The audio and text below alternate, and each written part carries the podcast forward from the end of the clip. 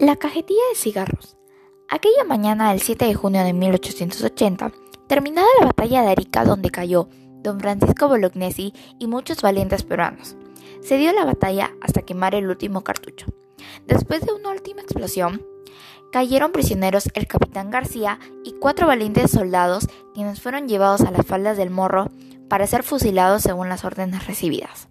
Mientras bajaban llegaban al lugar del fusilamiento, el capitán García sacó su cajetilla de cigarros y solicitó el permiso al oficial chileno para fumarse un cigarrillo, e incluso le invitó uno. Después de aceptar el cigarrillo, el capitán García le obsequió el resto de cigarrillos de su cajetilla y le pidió que cada vez que se fume uno se acordara de él. El oficial chileno se sintió conmovido y le dijo que le había caído bien y que sentía pena por su fusilamiento. Llegando ya al lugar indicado, se acercó al grupo un vocero de los chilenos y le dijo al oficial que había una nueva orden de su coronel y que los soldados peruanos ya no serían fusilados, sino que los remitan al depósito de prisioneros.